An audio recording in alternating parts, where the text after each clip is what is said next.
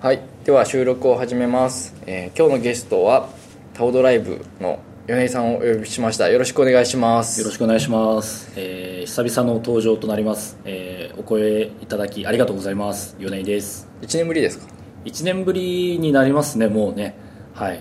あっという間の年末で 早いものです。恒例のはい。振り返りをしたいなと思いまして、年末恒例ですねお呼びしたんですけども、まあ、はい。もう少し呼べようっていう話もあるかもしれないんですけども。いやーもっと若手に出てもらった方がいいのかなと老害東北とかはね、あのー聞いてても楽しいものでもないので、えーまあ最後の振り返りぐらいがちょうどいいのかなと思います。はい。はい。じゃあ早速振り返っていこうかなと思うんですけども、えーえー。とりあえず今年はあの何がいいってウェブサイトができたんで一応あのログが残ってるっていう。そうですね。イベントのログが残ってるんでそれ振り返っていこうかなとこれはも思ってうます、倉谷さんのなせる技で。えーようやくこう貯めた意味があった貯めた意味がありましたね。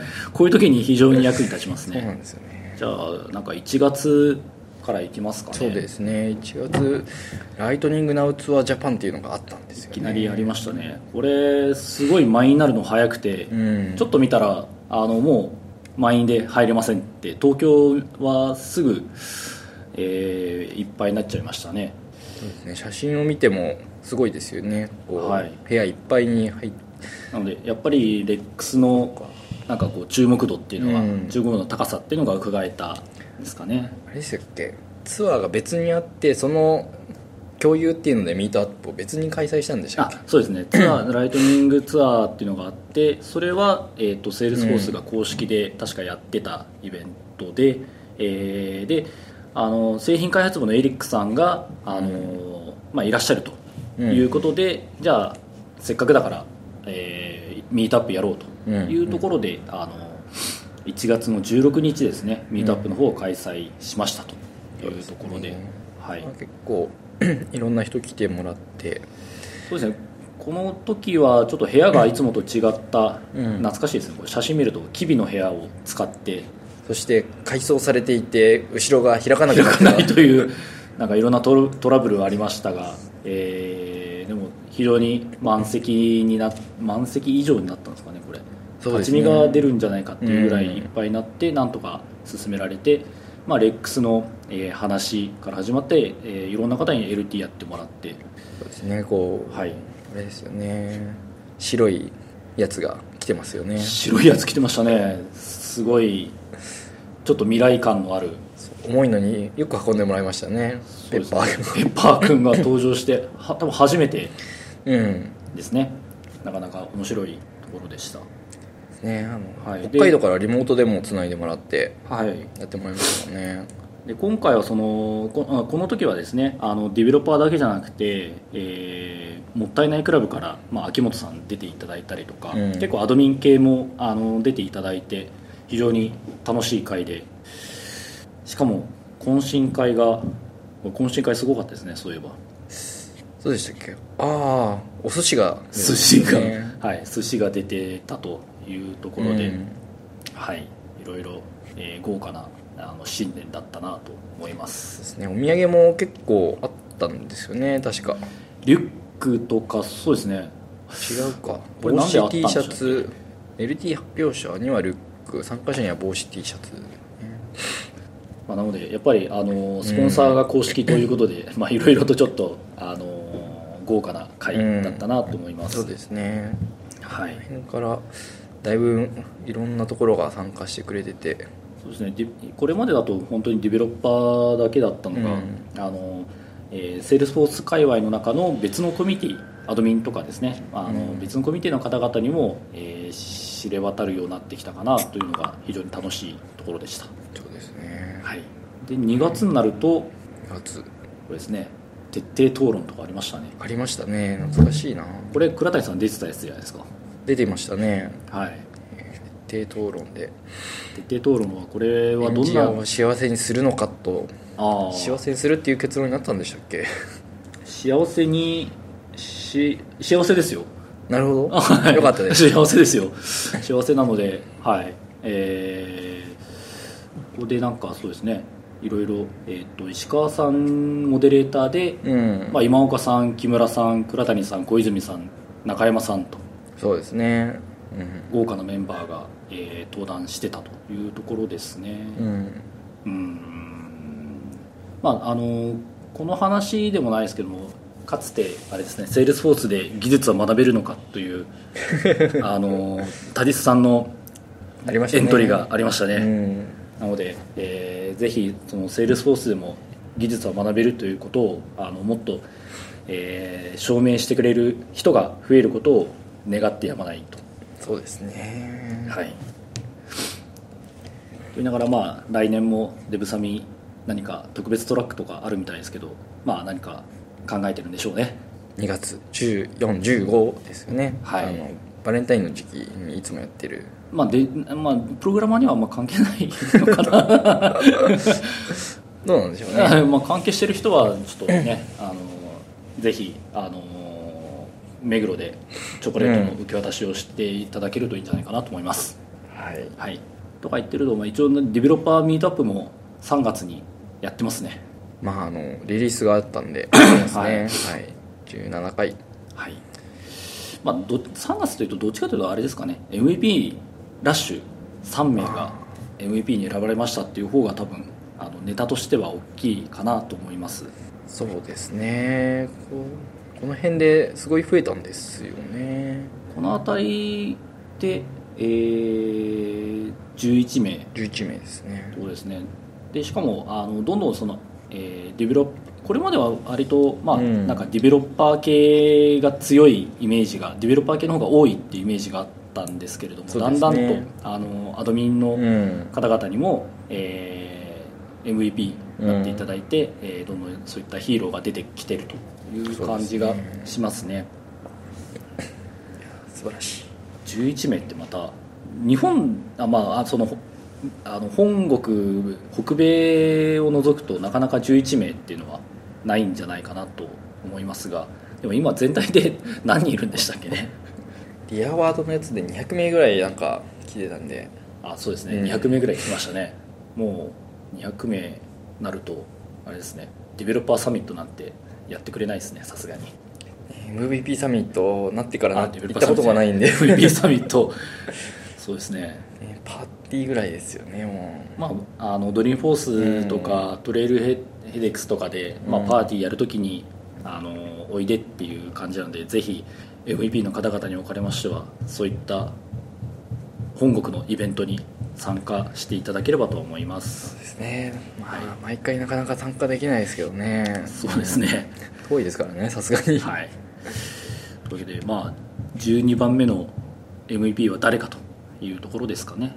そうですね。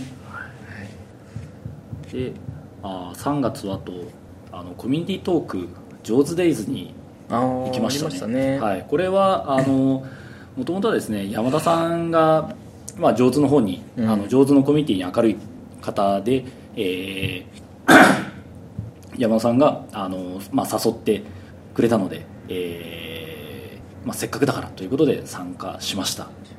えーさんヘロクの T シャツじゃないんですねこの日は。ああそうですね。この日はもうあの多分初めてこのパーカーを 外で着たんじゃないかなっていうぐらいあの一応セールスフォース色を出していきましたかなり頑張りましたね。そうですね。はい。これはやっぱりあの JAWS の他のコミュニティの方々っていうのもやっぱり、うん。えーすごい吸引力がありうん。まあま、あと巻き込まれる力っていうのもあってなんか誰かがこう言ったらこうすぐそれに乗っかるみたいなフットワークの軽さだったりとか、やっぱりリーダーの方々はすごいなっていうのは思いましたね、あ JAWS はすごいですよねそうですね。この熱量は、うん。えーなかなかちょっとまだセールスフォースの、えーコミュニティ、えーディベロッパー系のコミュニティはまだこういった熱量はまだちょっと足りないんじゃないかなと思うので、えーまあ、引き続き頑張っていきたいかなと思います。また母数がぜ違いまあ、ますしね。母数の違いっていうのはありますけどね、うん。はい、はい、ただこの後にですね僕あのインフルエンザになって非常に辛い思いをしたっていうのが まあ3月のこの春休みに入る直前にインフルエンザになってすごい辛い思いをしたっていうのも、うん。えー覚えてます。フレンザか。厳しいですね、なのであのその後のトレイルヘヘデックスに行けるかどうかっていうのも危ぶまれたっていうところでした、ね はい、うん、せっかく手配したのに。手配したのにそう。しかもあの一応 MVP だからあの参加費はタダってはいううん。特典付きで行こうとして、まあいろいろ間に合ったんでよかったんですけどね。よかったです、はい。でヘディックスもちゃんとレポート書いてもらって。レポートを、はい、頑張って書きました。2日間でやっぱりあのドリーフォースとは違って2日間のイベントなんで、あの体力的にはだいぶ楽だと思います。でそうですね、えー、とトレイルヘデックスは初めてだったんですけども結構日本からもあの人参加する人もだいぶ増えて非常に注目度の高いイベントになったんじゃないかなと思います。自腹ヘディックスが結構。自腹ヘディックスが多かったですし、えー去年は多分小泉さん遠藤さんのうん。参加者うん。くらい、あとまあポロポロといらっしゃったのかもしれないですけども、うん。そういったまだ少ない感じだったのが、ね。はい、今年は10名以上参加したんじゃないかなと思います、うん。そうですね。来年もたくさん参加する人がいるといいですよそれといいですね。来年はあれいつでしたっけ？5月？5月。5月ぐらいでしたっけ、うん。確か。はい。気候的にもちょうどいいかもしれないですね。かもしれないですね。その時だと、えーカニが美味しいんじゃないかなと思ったりもしますが、うんまあ、トリエルヘクスだとあのドリームフォースの前のうん。前ということでなんというか、えーまあ、新しいネタのチラ見せが、まあ、ポロポロ出てきたりうん。するんじゃないかなと思います、来年だとまああのライトニングウェブコンポーネントも出たんで割とはい。その辺の詳しい話が聞けそうだなっていう期待感はありますよぶ、ねはい、ディベロッパーとしてはそこが気になるところで、うん。ぜひ、えーなんかそれだけでセッションがなんか30個ぐらいあるみたいな。とか、まあ、ブースとかですかね、そうですね、はい、そういったのがあのどんどん活発になると面白いんじゃないかなと思います、ね。はい、宿もそんなに高くないですし。そうですね。なんかドリフォースはちょっといろいろ争奪戦が 激しいので。ドリヘデックスはそういう意味ではあの割とまだ、えー和やかな雰囲気でいけるんじゃないかなと思います、ですね。あとは時差ボケも帰ってきた時が楽ですよね。治らないまま過ごして終わるんで。そうですね、はい、で3月はその後あれですね個人的には、えーリアクトライトニング分科会とかあったりあとか。あありましたね、はい。コードリーディングしましたよね。オードリングリーディングしたんですけど、えーすみませんその後うまく続かなかったんですがね。まあ、こういった分科会をやりたいっていう声があって、えーなんでしょうねその何回も続けなくてもいいからまあ本当に興味ある人がうん。3人集まればややればいいじゃんっていうノリで、えーまあ、岡本さんが分科会ちょっとやってみよう、うん。まあ、リアクトライトニングをあのコードリーディングしようっていうのであの富田先生に来ていただいてやったという回でしたね。いやー結構濃かったですね。かなり濃かったですね。でもこの濃いところまでちゃんとたどり着く前の説明が長かったっていう。そうですね。はいって言ってるうちにまあウェブコンポーネントが出てきたので、うんまあ、どうなるか含めて、えー今後の行く末が、えー非常に注目度高いと思いますけど、まあ、こういう分科会なんかもしね、あのー興味こういった分野でなんかちょっとやってみたいとか、うんまあ、そういった声があればどんどん、あのートレイルブレイザーズコミュニティで、えー発信してもらえたら、えーなるべく僕ら拾っていこうと思いますんでぜひ、えー発信してみてくださいと。っていうか僕らが発信した方がいいんですよねきっと。いやまあ声を聞いてやるのもいいんじゃないですか？あそうですね。声を聞いて、はい、別に我々がすこう引っ張らなくても。あんまり引っ張っちゃうとね大変ですからね。はい、やってもらう人が出てくるとそ,、ね。れはそれではい。いいと思います、はい、でえあとはなんかあーヘロクの JP サイトが立ち上がったのが実は3月だったということで、まあ、んこれは長野さんの、あのツイートがあったと思うんですけど、うん。3月に立ち上がもっと前から立ち上がってたような気がするんですけど意外にまだ期間短いんですね。3月に、3月か。まだはい、1年経ってないってことですもんね。1年経ってないんですね、なので、まあ、ヘロクもだいぶそうですね。エンタープライズで利用されているところがどんどん伸びてるって聞きますよね。はい。うん。えーやっぱりこう運用が、まあ、なかなか大変ですからね。そうそこをやってくれるのはいいですよね、僕らもまあヘロク結構あのエンタープライズのあの中でも、えーだんだん案件が増えてきてるような感じがしますので、やっぱ注目度は高いんじゃないかなと思います。AWS でちゃんと構成組んで作れる人を雇うっていうのも大変ですし。そうですね。その手前として、まあ、あの大きくなればねあの、ん。もっとカリカリにチューニングして、うん。あの AWS へ移行するっていうのは、うん。あの一つの、えー筋道としてありだと思いますけど、そのま前段としてのヘロクっていうのは非常にありだとは思いますよね体制組めるまで使い使っていければいいですけどねそうですねなので、まあ、小さいところが、あのアプリにアプリ開発に集中するっていうので、まあ、それこそ本間さんのところとか、うんまあああいうあのエッジの効いたアプリを、あの少人数で作っていくっていうパターンでは非常にやっぱ強力だと思いますね。兼務でもいいので3人ぐらいはインフラ周りで雇えるようにならないとなかなか厳しいと思いますね。AWS も厳しいんですよね。それを考えるとヘロクはすごい立ち上げやすいなっていうのはありますよね。ポチったらもうベイビーが出来上がるみたいな、あの手軽さはなかなか捨てがたいですね。そうですね、はいで4月になると。とですねえーっとまずグローバルギャザリングが、うん。まあ、ありましたが、まあ、こここれはあれですねトレイルヘヘデックスのあの、まあえーグローバルギャザリングって、ねうん。まあ、だんだん恒例になってきましたかねグローバルギャザリングっていうイベントが。そうですね。ここもお土産がすごかったですよねこおの土産すごかかったですね。でこの時に多分あの垂れ幕なんかココミュニティのなんか大きな垂れ幕が送られてきたと思うんですけども、うん。あれがなんか最近見ないですか？最近見ないんですよね。一応あのセールスフォースさんの方にあの保管をお願いしますとはい。いう話をしてたんですけども、まあ、ちゃんと保管されてる。はずですね、はい、なのでまあグローバルギャザリングはあのこのおそらくこれからも年2回トレイルヘデックスとドリームフォースとうん。でやっていくとは思うので、えーまあ、引き続きですねやあの皆さん見ていただけたらとは思ってます。ね。この時は結構観光された方も多かったからその報告とかも良かったそうですね。ねあのトークがなかなか重厚だったんじゃないかなと思います。そうですよね。あの、はい。ホテルの予約が取れてないとか。そうですね。だいぶあのハプニングが多かったにもかかわらずそうそれを乗り越えてトレイルヘデックスを楽しむというのが、なかなかやっぱりお醍醐味なんじゃないでしょうか。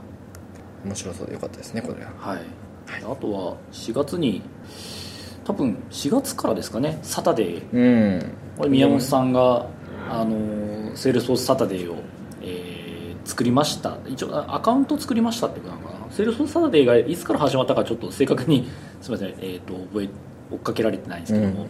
えーまあ、4月、まあ、3月から4月今年にかけて、うん。今年の前半にかけて始まって、えーだいぶなんというか広まってるんじゃないかなとそうです思いねます、土曜日に出てきてやられててすごいなと思いながら。はい。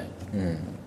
えーなので、まあ、土曜に出れるっていう人は、まあ、限定されるところはあるかと思いますけれども、えーまあ、たまには出てみたいなといううんあたりで、えーちょっと頑張りましょう。え？あそういう話じゃないんでしたっけ？まあ頑張れる人は頑張る。そうですね。頑張れる人はそうじゃない人はまあ別の形で頑張る。そうですね。かといってこれ別にマンセールフォースマンデー、テューズデー、ウェンズデーがあるわけではなくセールフォースサンデーがあるわけでもない。まあサンデーはあったのかな？なんか一通り何かがあるみたいですよね。なんとかフライデーとか。フライデーとかありましたかね確か誰かがこうツイッターでつぶやいてたような気がするんですけど。うんまあでもそういう活動をやってるのはササタデーだけですね、うん。ですねはい。ですね。で5月がちょっと飛んでるんですか5ね月はあんまり覚えてない。でうん。6月になると9あれです月ね。に、AI アプリコンテストって6月に6月にこう発表があったたんんでね。あの実際に作ってたのは4月末からあのゴールデンウィークゴールデンウィークがみたいなところですね、はい、6月に、えー、と発表があって、えー優勝がロボホンズと。ここではどこで優勝決まってたんでしたっけ？もう6月で決まったんでしたっけ？倉谷さんのツイートで見ると6月8日に一等はロボホンズって本当だ。はい。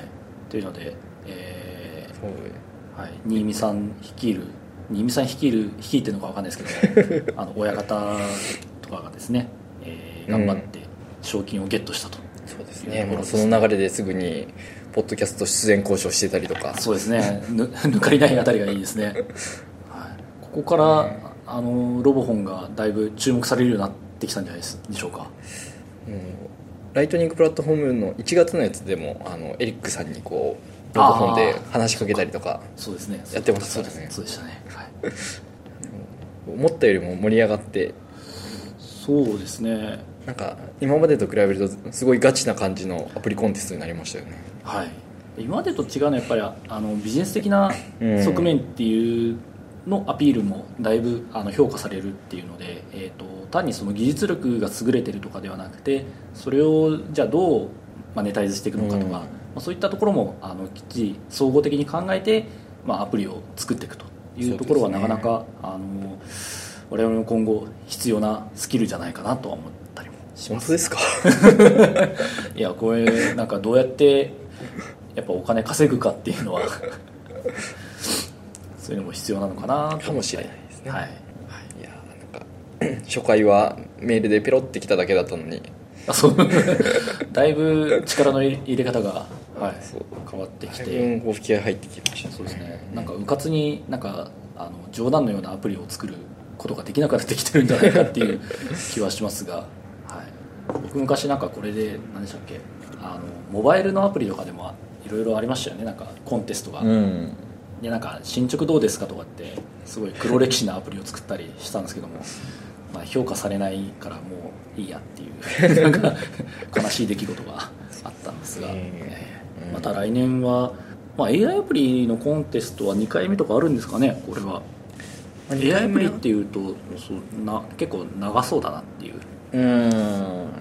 まあその前にウェブコンポーネント LWC があるかもなっていう気もうん。ちょっとしつつ、そうすると結構ガチな エンジニア的なそうですね一コンテストに1回挟むのかな。でもそれやるとなんかコンテストじゃないかもしれなコンテストじゃないかもしれないですね、うんそれはなんかディベロッパーの中だけでやる。ディベロッパーマーケティングの中でやるかもしれないですね、またトレイルヘッドのちょっと大きめなコンテンツあー。プロジェクトができてそれ解いたらなんかもらえるみたいなのはありそうな気がそうですね、まあ、そういう意味だとスーパーバッジがまた出来上が出来上がるんでしょうね。ああそれはありそうですよね、はい、でスーパーバッジを期間内うにんやったら、えー解除したら抽選でトレイルヘデックスに行けるみたいなそんなそんな そんなコンテストがまたないのかな。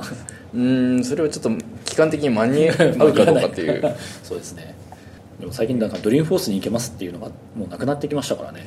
アプリコンテストありましたよ。あアプリコンテストはありましたけどなんかそういうちょっと大きいイベントじゃないとなんか、まあそうですね。はい、なくなってきたかなっていう感じがしますがまあ来年どういうコンテストが出来上がるかちょっと楽しみではありますね、中の人に期待ですね。どんはいなアイディアで攻めてくるか。と、そうですね。はい。まあ、そんな困難をしつつ、えーまた6月に、えーミートアップと。そうですね。6月ミートアップ、えー一応サマーでミートアップやりました。ちゃんとやってますっていう。米井さんが。ああそうか。久々にえー、と出たところですね。発表されて。はい。あとはまあこの時にやっぱりロボホンズの方に来ていただいてっていうのは、で今回あとそうですね。この回にはあのーえー花里さん花花花里さん。現役女子大生のはい。花里さんに。アドミンうん。の方から来てもらってるという貴重な回でもありますね。はい。まあ、あと須山さんにもそうですね。来ていただいてたので、はい、結構だいぶ間口が広がってきてるんじゃないかなという気はします。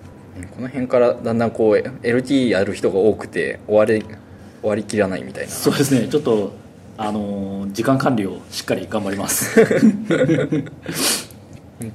今までは LT 集まんないねって言ってたのに急に増えてきましたよ LT 増えねてきたりとかしたので、えーだいぶねあの皆さんそういう LT やるやりたいっていう声も上がってきて非常に喜ばしいところです、そうですね。はい、もっと気軽にあの本当に小ネタでいいとは思うので、うん。あの練習と思って参加してもらえると助かりますね、あのあくまでなんていうかもっと大きなイベントで喋るための練習っていうので、えー DG で LT というのは一つの流れじゃないでしょうか、そうですねこの6月で大事件が起きたんですねコミュニティの。大事件起きましたね。大事件もうこういろんな各所の声が上がってましたが。えー中の人のそうですね。F コシさんが。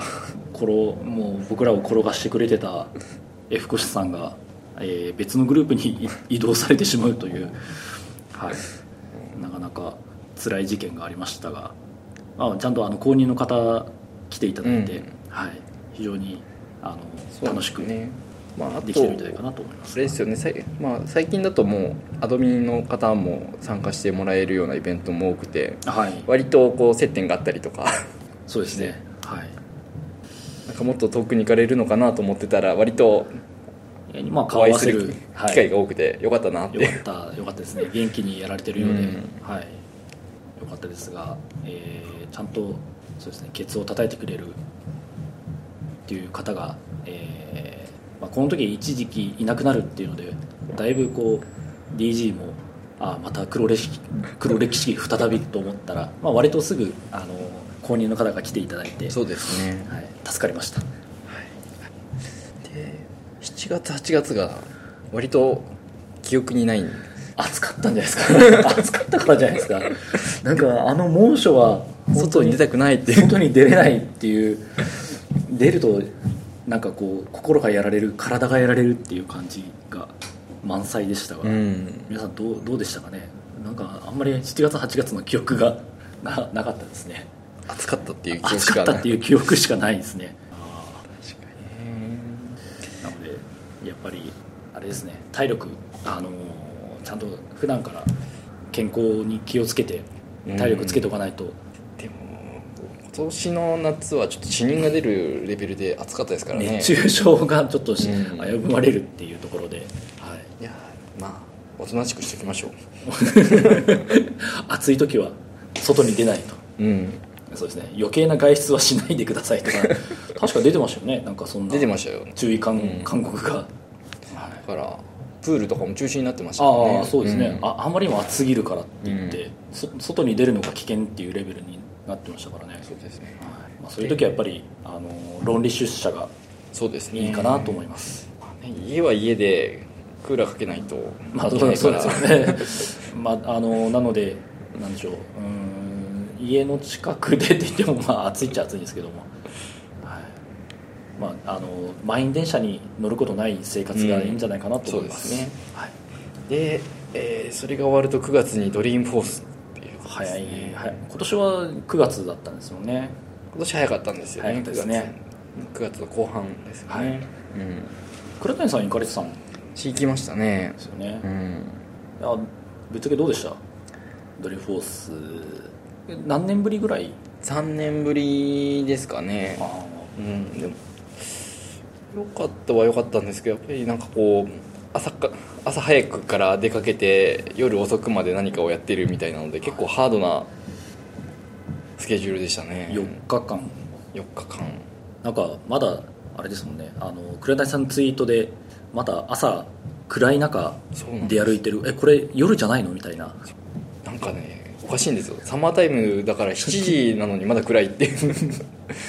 ちょうど7時ぐらいでこう日が明けてきてなので早いやつだと7時ぐらいからパあの朝食ブレックファーストのパーティーみたいなのが始まっているので、はい。暗い中準備して出かけていくっていう。だから朝からああのなんかイベントがあって朝もイベントがあってセッションがあって、まあ、キーノートがあったりして、で夜にまたイベントがあってと。で帰ったらこうミニあのミニハックをやるみたいなのがセットでついてきて。でブログでその日にあったことを報告と。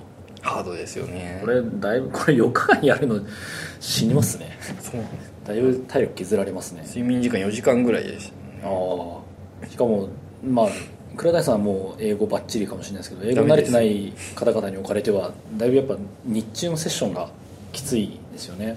英語できるようにならないとっていうこう決意を固めて帰ってきたりするんですけど相変わらずこうなかなか進まないそうですね。英語うんなんかその決意を持続させる何かがまあ欲しいですね。本当に。はい。やっぱりなんかドリームフォースの何でしたっけ？あのー、Tips とかもいろいろうん。ツイートでタイムライン見てるとあの出てましたよね、うん。あの1日にあの参加するセッションはこれぐらいにしとけみたいな。そうのとかあんまり多く詰め込むとやっぱ死ぬみたいなことを、あのなんだ、えーまあ、本国の方の人もうん。なんかツイートしてたような気がします、ね。結構結構場所も離れてたりとかどこでやってるんだろうなみたいなの確かに。あるのでその辺もちゃんと選ばないとうん。間に合わなかったりするんですよ。そうですね。移動がかなり厳しいですよねデベロッパーゾーンとかトレイルブレイザーゾーンでやってるシアターでやってるようなやつだと、はい。途中にトラップもいっぱいあってちょっと面白そうだから寄っていこうって言ってると遅れるとか。なるほど、まあ、とにかく盛りだくさんなんですよね。そうなんですよ。本当に。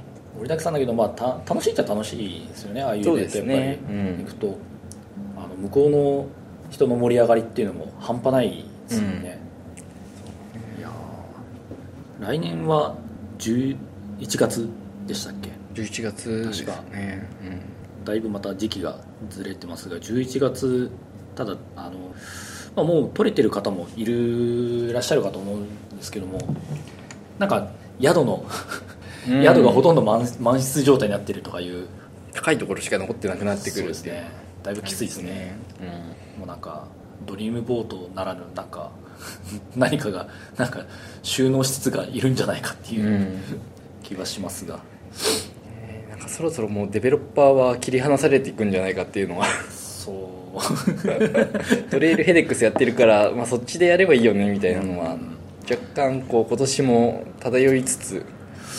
あとそうそう。あの日本にいて思ったのがやっぱキーノートの種類がすごい増えたなっていうのはありますね。プロダクトごとに全部キーノートあるし、プロダクトんなんだっけみたいなところもキーノートあるんで、あなんかキーノート追っかけていくとなんか普通のセッションがうん。出れなくなるみたいな感じではありますけど、まあ、楽しみ方としてはやっぱりキーノートはあの後で YouTube でうん。公開されるので、なんかそれをまあ何回も繰り返し見ればいいのかなっていう気もうん。しますね、で YouTube に公開されないようなセッションうん。を聞きに行くとか、そうですね。あと、まあ、気合い入れて、まあ、根性入れてあのブースの方にうん。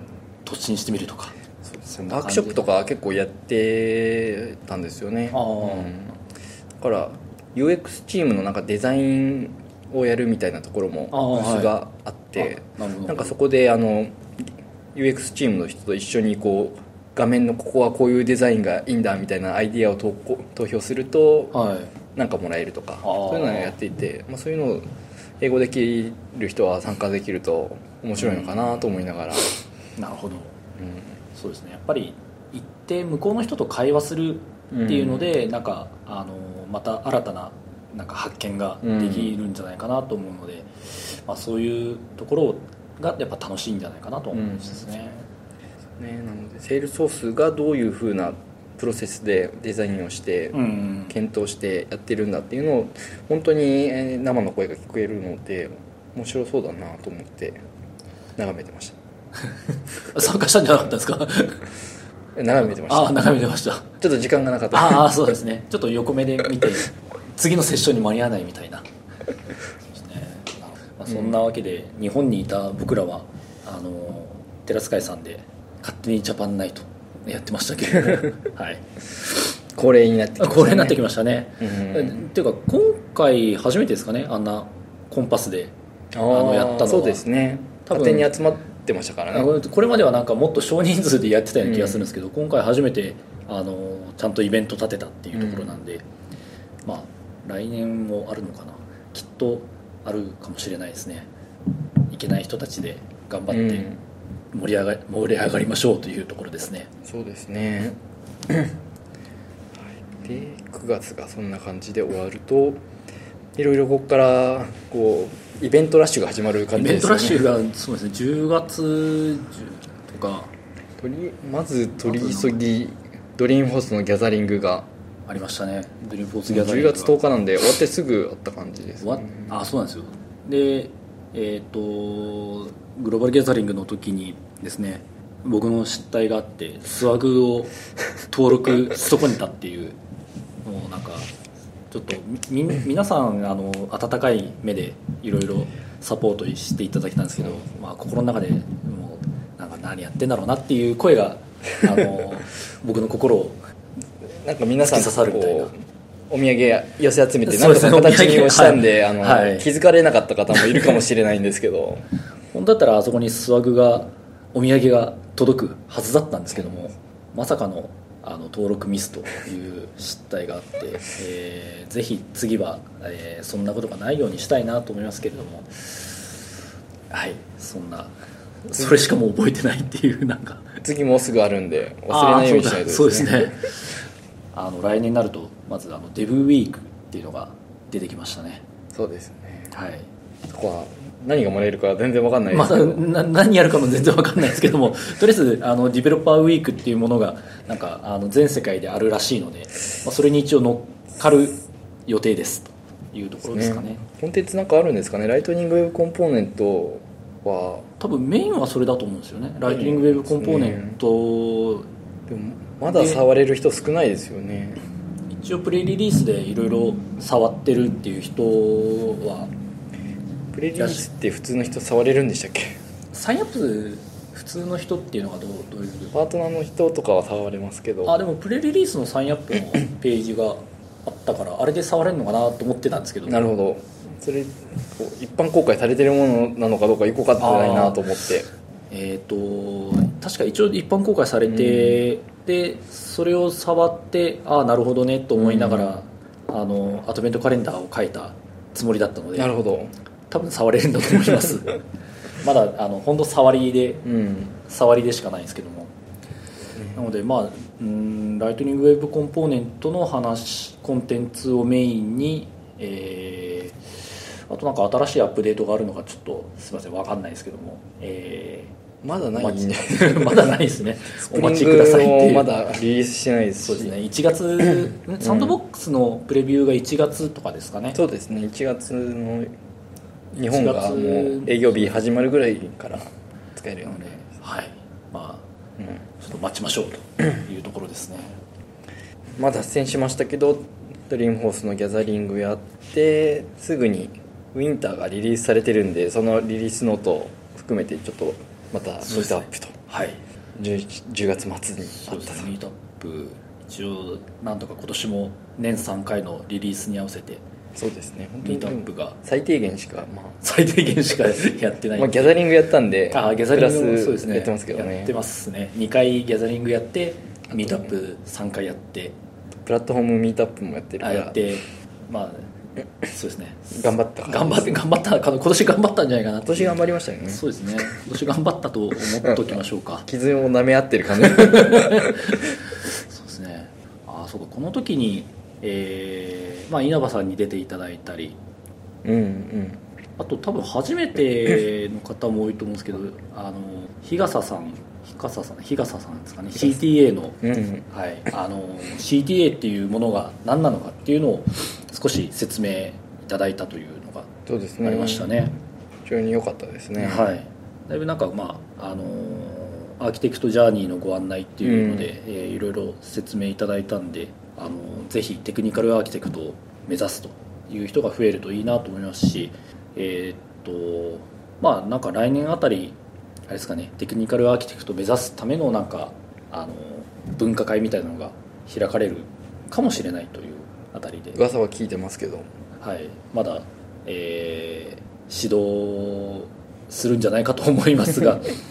まああのなんかテクニカルアーキテクトを目指すそのあのラウンドテーブルみたいなのは、うんあの公式の方がやってるっていうのは聞いたことあるんですけどあそれはあくまでそのやっぱデザイナー資格を持ってる方とか、まあ、まだやっぱりちょっとクローズドなうん。環境であるので、まあ、それとは別になんかもうちょっとオープンな中で、えーそういうテクニカルアーキテクトっていうものをまず知ってもらうとかで、うん。そういう中でまずそのデザイナー試験を目指し目指すっていう人うん。だったりとか、まあ、もしくは、まあ、その中で上級ディベロッパーを目指すっていうのもあるかもしれないですけど、まあ、そういうなんか、あの人が集まってもうちょっとオープンな感じに集まれるうん。集まれる会があると楽しいんじゃないかと。そうですね。でだいぶオープンなコンテンツも増えてきて勉強ができるようになってきたりとか、トレイルミックスもあなんか巨大なやつが。巨大なやつが 何時間かけるんだこれみたいなのがありますね。確か。最最低20時間のはい。塊があのデザイナー試験分はとりあえずあるみたいな。そうですよね。あれまあそうですね。頑張れるあれを頑張る会を、まあ、来年ぜひやりたいな。本当ですか？思いますが、えー、であのやっぱね CTA あの嘘か誠か米国の方では CTA を持ってると年収がいかほどになるかと。いうなんかこうサイトがうん。あのまことしやかにこう語り継がれてますが、まあ、まあちょっと日本だとねいろいろと事情は違うと思うんですけども。うんうん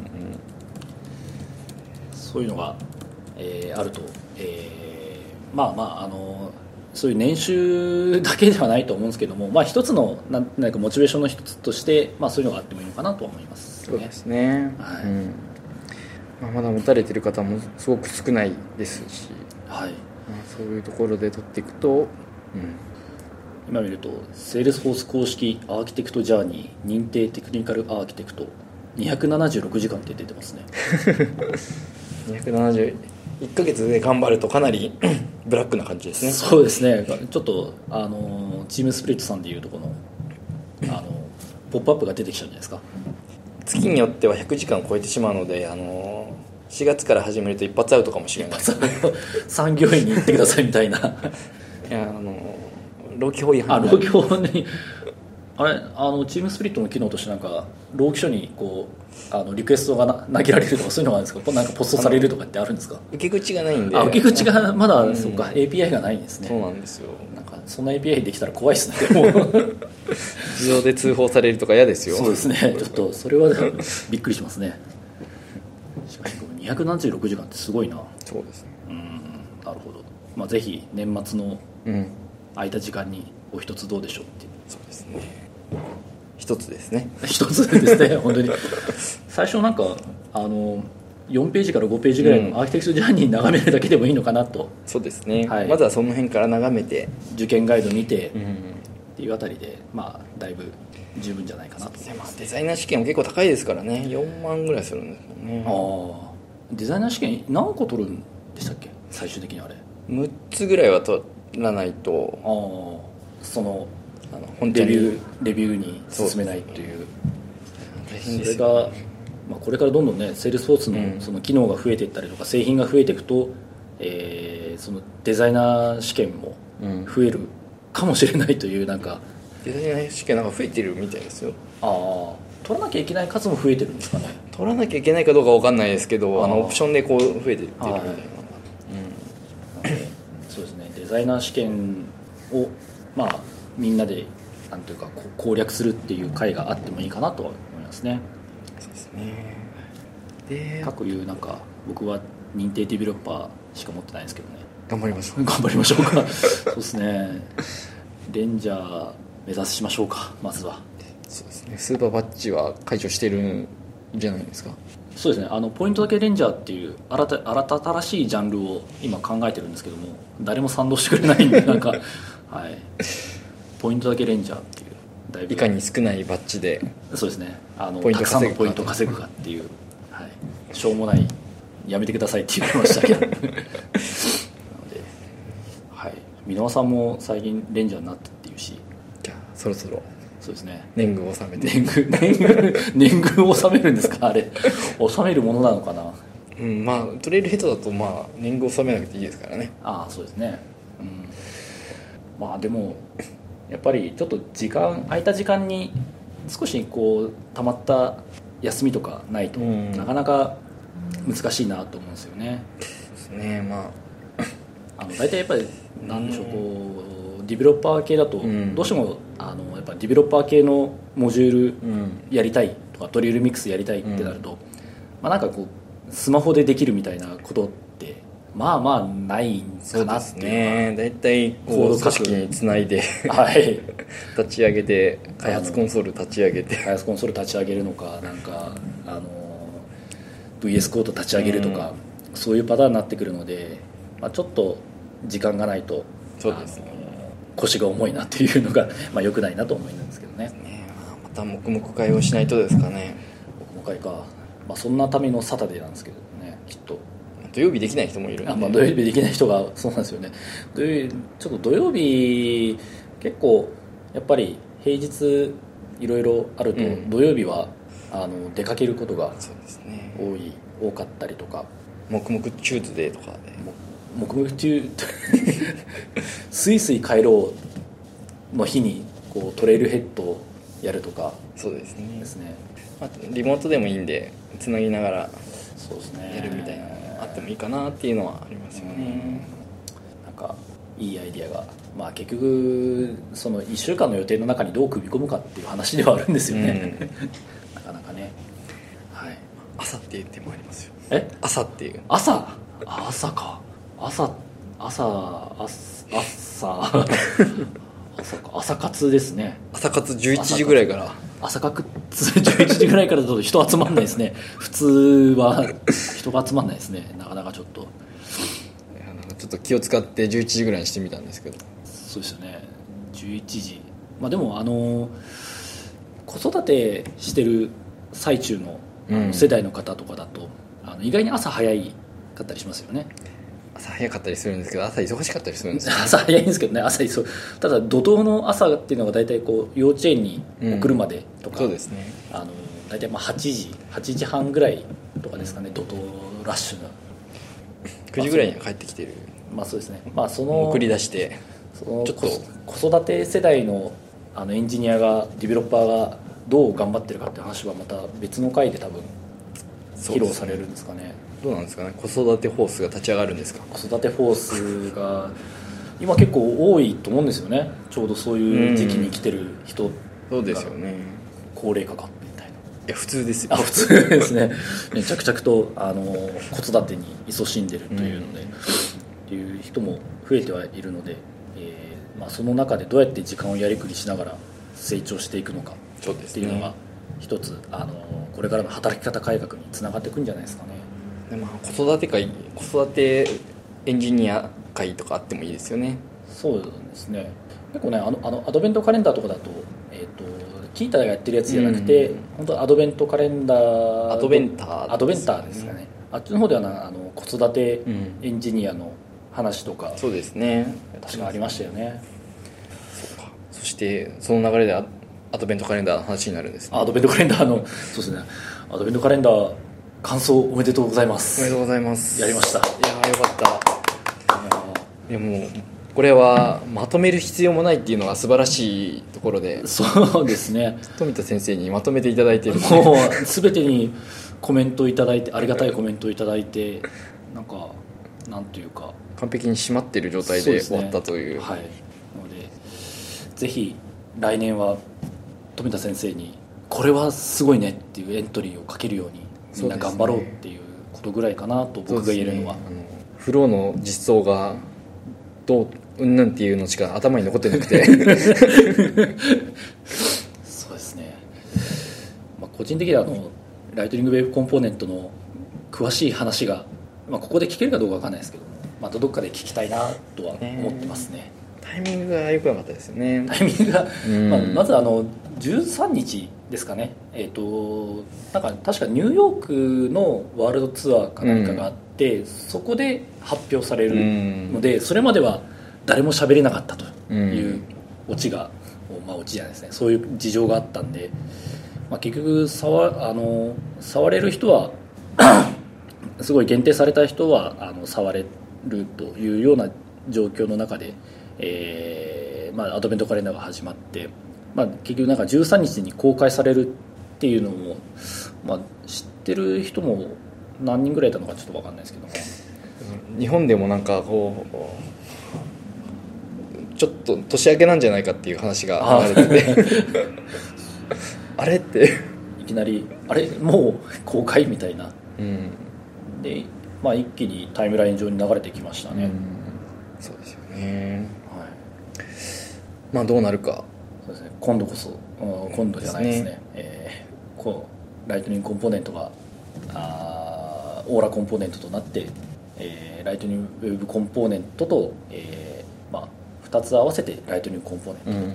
という、よくわかんないですけども、まあ、きっと移行していくんでしょうけどね、うん。2つあっても仕方はないので。そうですね、なんか移行のガイドとかも書いありましたっけね？なんか公開されてたあのライトニングウェブコンポーネントのまず、えー、とリファレンスガイドとかが出来上がって、うん。もうだいぶなんかあのサンプルアプリケーションとかもそうですね。なんウェブか俺コンポーネントに、セールソースの人たちは俺たちはもう移行してるぜみたいなはい、ノリで。ノリで書いて あのいろいろ発信はしてたので、まあ、これから徐々に、うん。あの移行していくんだろうなと思いますが、そうですね。まあでもまあ新しい仕様を取り込んでるっていうところはな世の中に追いついていていいなってそうですね。思いながら、だいぶ標準に標準プラス、えーまあ、セールスフォースならではの、そうですね。えー連携でセールスフォースデータサービスとかですかね、うん。そことあとまあセキュリティ絡みの、うん。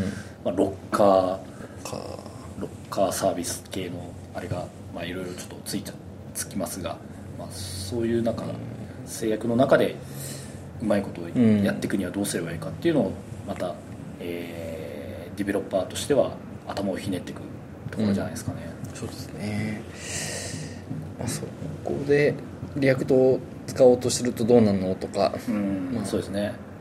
共有する JavaScript のライブラリを呼び込んで何とかするにはどうするのみたいな、まあ、いろいろな研究がこれから進んでいくのかなっていうのはありますよね。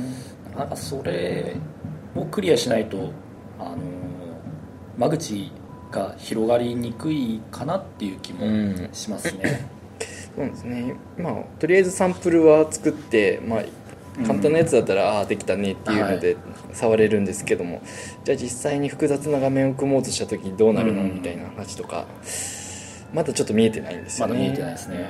これがどんどんあのやっぱり開発実際に試してみてうん検証していくっていうのが必要になっていくのかなと思いますね。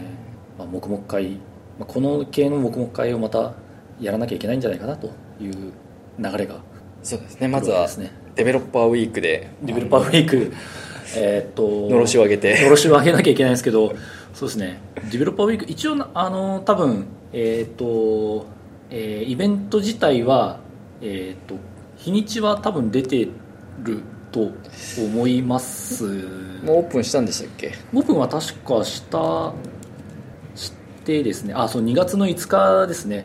でえーっとチケットを、えーっと元旦から年明けから、うん。あのカミングスーンに今なってますけどと年明けにあのチケット公開というような感じですね。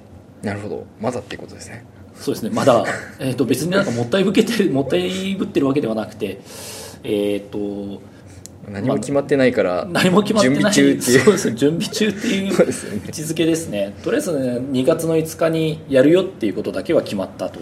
そうですね。場所が取れて。場所も取れて、はい、やることは決まったんですけども。どこでやるんでしたっけ？あの今回はテラス会さんの会場を借りしてなるほ、えーやる予定です綺麗なオフィスで。綺麗なオフィスで、はい、いいですね。やるので、まあ、今回は一応あのスワグの登録もできたと思うので何何事もなければ 配送されるはずです。期待してましょう。はいそうですね。何が、うん。何が来るかは分かんないですが、はい、アドベントカレンダーも一周で終わるようになってよかったね。そうですね。昔は2周してた時代もありましたねねあしかも今年はあの アドベンターの方にものうん。でありましたね。トレイルブレイザーアドベントカレンダーっていうのを一応立ち上げてみてほっといたんですけども。うそっちも完走してた？乾燥してないんです。あ乾燥してない？1週間ぐらいちょっとあ空きがあって。ああすみません。みちゃんと見てない。見てないのがバレましたね。ああなるほど。あけぼのさんああで万内さんがあの投稿してくださったところからだいぶ埋まってやっぱりさすがっていう。さすが万内さんっていうところですかね。成功受け子には違いますねっていう、やっぱり内さんが。来たらみんな万内さんの前には投稿したくないけれど万内さんの後なら投稿できるみたいな 何かあるんですかねそういうのは。ん？いや深い意味はないですね。みんなそこで多分こう周知されたっていう感じかなって内さんが投稿したからみんなこれは何だというので、じゃあ俺もっていうパターンですかね。うん。なるほど。私ももう1記事ぐらい投稿しとこうかなと思ってたんですけどちょっと忙しくてですね。あのトレイルブレイザーパーカーについて1個書こうと思ってたんですけどああはい。あの洗濯気をつけないと色落ちするよっていうのを tips としてあげようかなと思ってたんですけど。あ色落ちするんですかあれ？色落ちするんですよ結構。えあの黒黒の部分黒の部分があの色落ちして、はい。白いあの紐がついてるんですけど、はい。あの洗うと、まあ、他のものも青くなるんですけどもその紐も青くなってはい。大変なことになりますっていう。おお分けろってことですか？それだけちゃんと分けて洗わないと。へえちょっと危険ですっていうのをですね。なるほど。投稿しようかなと思ってたんですけど、とりあえず大今言ったんで。大事な tips じゃないですかそう。一緒に洗うと危険なんですよ。あ皆さん気をつけてください。あまマズレな危険と。なんかもらってる方も多いでしょうし今度またレンジャーになった方はあそうですね。あのトレイルブレイザーパーカーもらえるっていうのあるんで。次世代のパーカー配る。次世代ね。ななんかあの次のデザインなんかちょっとデザインが変わったですか変わったっていうか素材が変わったんですかね。なんかフリース素材とかなんとか書いてあって。ああフリース素材は確かにないかもしれないですね。なので今えっ、となんか今多分2種類あるんですかね。あの今薄いやつと冬冬用と夏用が夏用があるんですよね。でそこにまたもうワンパターン。あで今、まあ、ウルフを持ってる人はまあ少ない割と少ないですかね、ウルフは少ないですね。あと何でしたっけ？コアコアカスタマー。コアは全然少ないですもっと少ない。もっとではないか、まあだいぶ、まあ、コアの方が多いですけどね。ああまあ。でそこにまた新たな新しい種類のパーカーが増えてく。る、色落ちしないかもしれないですねそっちだと。新しいやつはそうですね。古いやつ昔のやつを持っている人は気をつけてください。ちなみに金色パーカーは色落ちしますか？金色パーカーは金が剥げてくるんじゃないかって あれけ洗洗えるクリーニング出すんですかねあれ。分かんないですね。今度金色パーカーの人にも聞いてみて まあちょっと僕が持つことはないと思うんであれなんですけども。ですねだいぶハゲそうですよねそうなんですよね。洗っていいのかなっていうのが。ちょっと手洗いでこおしゃれ着おしまあ手洗いでうすよね。手洗いではい。押す押すだけみ押すたいな。だけみたいな感じで洗うのかまさかファーブだけで片付けるみたいなことではないですよね。毎回だと結構傷むから汚れた時だけとかそんな感じかもしれないですね。今からでも投稿していいんですかこれは？25日過ぎちゃってえっ、と大丈夫ですよ。ああ田実さん多分後からですねこれ。なるほど。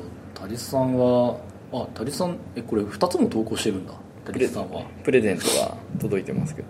すごい。メリークリスマスのへクリスマスイブに投稿されてるんで。えなるほど。元気のある方は後追いでもいいんで埋めてくださるといいなと。そうですね。思います。はいメルカリとにいっぱい載ってあるよとかそういうのを投稿しておけばいいんですかね。トレイルブレザーアドベントカレンダーですよ。トレイルブレザーネタならいいってことですか？えっ、と一応ですねあのレギュレーションがありまして。レギュレーションがはい。トレイルブレイザーのレギュレーションはですね、はい。えー我こそは真のトレイルブレイザーという方。はい。トレイルブレイザーパーカーを持っている方。はい。トレイルブレイザーうんトレイルヘッドをかじった程度の方。はい。そんなの知らないけどセールスを使ってるよっていう方。はい皆さんご参加できます。なるほど。僕はかじった程度なんでその枠で投稿できるってことですね。余裕です。なんかポイントだけレンジャーとかまたなんかそういうしょうもないネタで言うと怒られそうなんでちょっとやめときます。あと7人。7人？7人ですね。え1週間分。1週間分。1週間投稿お待ちしてますそうですね。あまりを読まない方も投稿してくださってて確かに。良かったなと思ってるんですけど、まあ、キータの方はねちょっとあの技術系キータ自体のあのレギュレーションが、うん。まあ、ちょっとはあの、まあ、気になるという方はあのこっちのトレイルトレイルブレイザーアドベントカレンダーの方があの投稿しやすいとは思いますね。そうですね。まあ来年続くことがあれば私じゃない人がきっと立ち上げてくれるんじゃないかなと信じてるんですけど。そうですね。私はまあ、はい。キータの方を立ち上げるんで。はいトレまあそうですね。毎年やって。いやー実際なんかあ今年参加できなかったっていう方とかいらっしゃったら喜んで。そうですね。勝手にこうナンバー2とか作ってもらっても構わないんで、そうですね、うん。そうですね。ここの過去のカレンダーとかも見れるようにしていただいて非常にありがたいですね。過去カレンダーとかも過去一番最初とか黒歴史な感じですよね。一番最初とかなんかかちょっと悲しい感じがしますが2011年からやってるんですね。あれ2000えっ、と2011年2012年に多分あれですよね。あのディベロッパーグループは。始めたんじゃないかなと思います、2011年にあの先立ってそうですよね。オースドットコム勉強会が立ち上がってるっていうのが、はい。まあ、ちょっと言われるなくなっちゃってますけど。ちょっそうですね。ちょっと言われるなくなっちゃいましたね。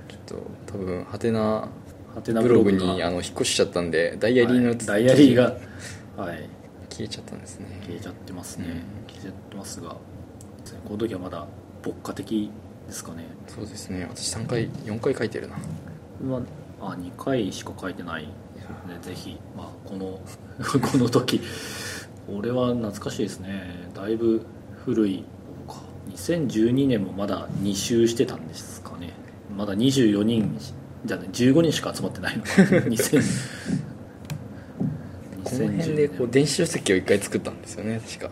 あれ2012年で作ったんでしたっけ？あそうですそうかそうか。タイム、うん電子書籍どうですかって声がかかったんですよね確か。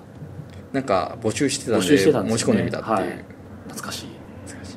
この辺りでこう岡本さんに締めてもらうっていう文化が出てきましたね。出てきて、それからしばらく岡本さんが締めるという感じだったんですよね。いやいやいやなるほど。懐かしいですねうん。まあこれを見てるとですね。あミリオンドラーハッカソンとかそんなのありましたね。とかなんかちょっと歴史を振り返ることができるというか、まあ、古参メンバーを知ることができるかもしれないですね。そうですこの辺とかね見ていくと、うんそうか、まあ、そのわけで今年も無事に完走できたんでよかったなと思います。そうですね。まあ、来年は参加せずとも完走できるように。そうですね。来年来年はもうなんかあれですね。やっぱ退いた方がいいんじゃないかなっていう。なんか難しいじゃないですか。なんかこう25日までだけ残っちゃうとうん。一体誰がやるんだみたいな話になるしでも25日やりたくないっていう人が多いしうん。っていう中で先に日付を取った方がいいのかとかいろいろ考えるとはい。気をつけないとすぐネタかぶりが起きるっていう。そうですね。ネタかぶりが。だからそそういう意味で最初にと取るべきなのかみたいな戦略もありありますからね。早い段階で。そうなんですよね。今年あのワールドツアーが12月にあったりとかしたんでそうなんですよね。なかなかこ12う月5日にあって。積極的に日付を埋めるっていうのが難しい人が多かったんじゃないかなとうん。思いますね、あと今回はあれですね。あの卒業って言っていいのか分かんないですけどあのタリスさんが一応まああのセールスフォースの開発からうん。少し、あの離れたところのあのところで今活躍されているという中で、えーまたこ投稿していただいてと。そうですいうねところが非常にありがたいですね、うん。まあねなので一度セールスフォース離れてもあのアドベントカレンダーに投稿するのは全く問題ないのでまあむしろあのセールスフォース業界に行った時よりも登壇したりしてるような気がするんですけど。そうですね。大切なのはちょっと来年もあの ちょっと大忙しなんですけども、えーよろしくお願いします。お願いします。という理解はそんな感じですかそねんな感じですかね。今年はなのでなんかこうコミュニティがだいぶ広がりを見せてきてるかなっていう気はしますね、そうですねディベロこれまではなんかディベロッパー系っていうので、まあ、ディベロッパーたちが集まるっていうのがメインだったと思うんですけども、まあ、プラットフォームミートアップとかも、うん。あのアドミンの方にも参加いただいたり今年は上手のトコミュニティトークにも出てみたり、うん。まあ、グローバルギャザリングもあのアドミンの方に出ていったりとだいぶ広がりを見せてきて何かこうまたコミュニティの違う感じが出てきてるかなと思いますし、そうですね。ちょっとまあ始まる前にちょっと判断してたんですけどキャズムを超えたんじゃないかっていう話をしていてまあイノベーターアーリーアダプターっていう人が今まであの黒歴史を支えてたわけですけどもそね。まあそこをちょっと超えてなんかいろんな人が入ってきてはい。すごく人も増えてきてあの、うん徐々にこう普及期に入ってきたのかなっていうのはそうですねだいぶなんかまあいろんな方に周知してもらってさらにいろんな方に、えーうん。広まっていってと、まあ、あのトレイルヘッドとか、まあ、そういったあの学習コンテンツが充実してるっていうのも非常に大きな要因だったとは思うんですけども、うん。まあ、それ以上にもあのそういうなんか広めていくっていう方がうん。広めていこうっていう方が、ね、あの増えてきてるというのが非常にやっぱり大きいところかなとは思いますね。ねでまあキャズムを超えているのでそれなりに価値観も変わってきてるかなっていうのがありつつも、まあ、はい。あのすごくいい雰囲気になってきたなと思うので、まあ、はい。このまま大きくなっていってもらうといいのかなっていうのは思ったり思わなかったり いいところですね。そうですね、まあ、そういう中で、まあ、だいぶ、あのーなんか、ですかね、そういうセールスフォースのセールスフォースの中の、な中というか、セールスフォースに関連するコミュニティっていうのも、だいぶいろんな種類が増えてきて、うん。まあ、ディベロッパーグループがその中でどういう位置づけにあるべきなのか、まあ、ディベロッパーグループはどうあるべきなのかっていうのも、だいぶなんかこう、えー違うステージに入りつつあるんじゃないかなっていう気はしてます。そうですね、まあ、今までだともう本当に東京のはい。デベロッパーグループが一番大きくて、はい。まあ、それ以外のところだとなかなか人が集まんないよねみたいな状況だったのがはい北海道も九州も大阪もいろいろと活発に動き始めてですね。アドミン系の人もいろいろ動き始めて、はい、まあ、その中の一つの東京の DG なんだなっていう感じになってきているので、まあ、いろんな人も増えてきてるので、うん。うん。まあ、ちょっと、あのーこれまではなんかこう、えー適当に楽しく集まってやればいいじゃんっていう雰囲気もなきにしもあらずだった ところだと思うんですけれどもだんだんとまた変わってきてるかなと思いますね、まあ、そういった意味そういった意味であのディベロッパーグループがあのなんかこう成長の次の段階に来つつあるんじゃないかという気はしてます。ので来年は何か大きな変化があるのかなないのかなとかですね。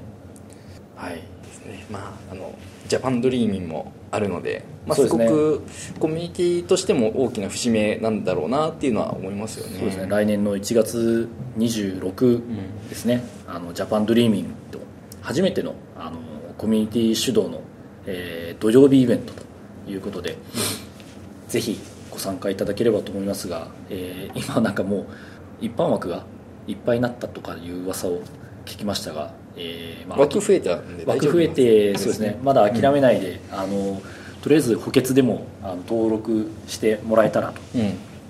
思います。あとはまあ今年いっぱい抽選枠があるはずなので LT とか、はい。LT ぜひ抽選とかですね、あのあと運営お手伝い枠とかそうもあるので、まあ、そういった中で、まあ、今年はあー今年ですね。あの来年の1月は何といってもこう初めてのコミュニティ主導のイベントなんで、まあ、最初はなんかちょっと小規模にやろうかみたいな話もあったりもしたんですけども、まあ、それなりに大きい会場を借りられる借りることができて、えーまあ、まずはあの始めてみようというところですね。そうですね。まあ、どんな感じになるのか、まあ、ちょっと楽しみではありますね、そうですね。はい、なのでいやこれが終わったらなんかあるのかな？あでもその終わったらすぐデベロッパーウィークですね。そうなんですよそれが終わったらもうスミートアッププリングのミースプリングトアップです、ね。のミートアップがまた控えてると。あれなんか日程なんか決まってたっけな？まだ告知してない？あじゃあ、うん、日程そうですね。なんかそのうち多分告知するとは思うので。会場を抑えられたんでしたっけ？えーっと一応抑えてると思いますのでまああの告知 そのうち告知します。ねんだんとちゃんと予定が組めるような感じになってきたんですかねうちも。いやー、まあ、まあそういった意味でもあのちょっとステージが変わってきてるのかもしれないですね、うん。まあ、なので、まあ、全くミートアップやらない年とかありましたもんね。そうなんですよね。びっくりですねその頃から比べると。本当に心を入れ替えて頑張った甲斐がありましたね。心を入れ替えましたね。一回僕いまだに覚えてるのはあのちょっと遅れて行ったら岡本さんに なんか上の人が全然来てくれなくてなんかマジマジ死にそうなんですけどっていう回が確か六本木ヒルズでまだあった頃に一回やってやってしまってあれ以来ちゃんと30分前には運営メンバーは集まろうねっていうのをあの、ね。なるべく徹底するようにしてると、うんちょっとまだ自覚が足りなかったっ自覚がそうですね。自覚が今も足りないんですけど。も はい。頑張りたいと思いますが。はい、来年もがん頑張りましょうね。まああのゆるゆるとゆるゆると。そうですね。まあ本当に緩いところから始まってますからね。ディベロッパーグループは。うそうですね、まあ、しっかりした人も入ってきたんで。はい。あ譲れっていう話ですか？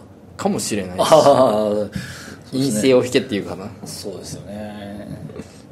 いやその話になるとなんかだいぶ長くなるしななんかこう切った方がいいんじゃないかっていう。またそういう話をしたい人はまた別にそうですね。集まって。別に集まってなんだろうな。なんかそういうそういう集まりの会があってもいいんですかね分かんないです。どういう集まりの会なのか全然わかんないですね。全然わかんないそれが一体。うん。はい。そんな感じですかねなんか。そうですね、まあ、来年もお忙しいですね。2月そうああ2月すごいですね。1月にやって1月26にやって2月の5日にデベロッパーウィークやって、2月の14に、えーデブサミで何かやる。で2月の後半に多分ミートアップをやる。そうですね。3月4月はちょっと休めるかもしれないですけど5月にはまた Trailhead の TrailheaDX のそうですね。あれがあるので、えーグローバルギャザリングがまた予定されてると思うんですけども6月にはまたミートアップね。リリースノートがあるのでえーリリースノートじゃない、うん。あのバージョンアップがあるのでミートアップがありますね。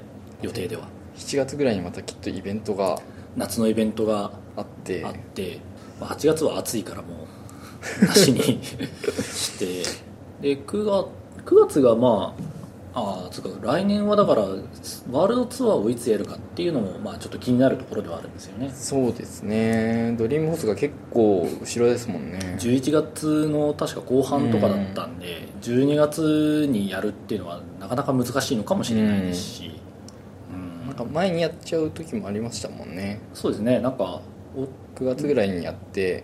一昨年か、はい、前にやるっていうのがありましたもうん。んね、まあ、そんな感じにするとまた1年バタバタしそうな感じではありますね、そうですね、えーまあ、まずは年末は休みましょう。